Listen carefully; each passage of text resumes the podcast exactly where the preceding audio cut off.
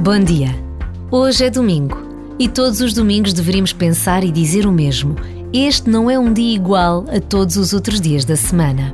Para quem tem fé, o domingo é o dia do Senhor, o dia em que todos somos convidados a ir à missa, o dia em que nos reunimos à volta da mesa de tantos e tão diferentes altares, para ouvir a palavra, para celebrar a Eucaristia em comunidade, unidos a milhões de crentes por todo o mundo. Por vezes, basta esta pausa para nos recordarmos de que hoje é domingo